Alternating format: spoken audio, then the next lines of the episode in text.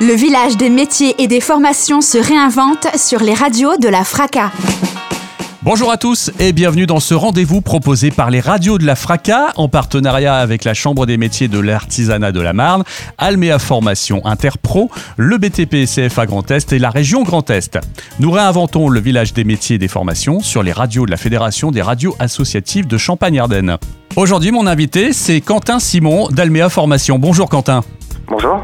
Euh, nous allons parler des métiers de fleuristerie. Alors, qu'est-ce qu'il faut savoir? Comment ça se fait en apprentissage pour euh, devenir fleuriste, par exemple? Alors, les formations en fleuriste sont accessibles à partir de l'âge de 15 ans euh, jusqu'à 30 ans.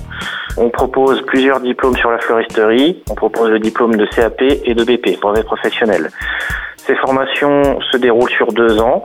Elles peuvent également se dérouler sur un an si le jeune a déjà validé un CAP ou un brevet professionnel. Très bien. Est-ce qu'il faut euh, avoir des connaissances particulières déjà euh, pour euh, intégrer cette formation?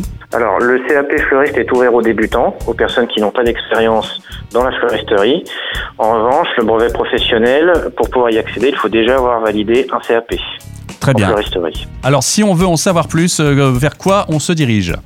Alors, vous pouvez retrouver nos offres en fleuristerie sur notre site almea-formation.fr.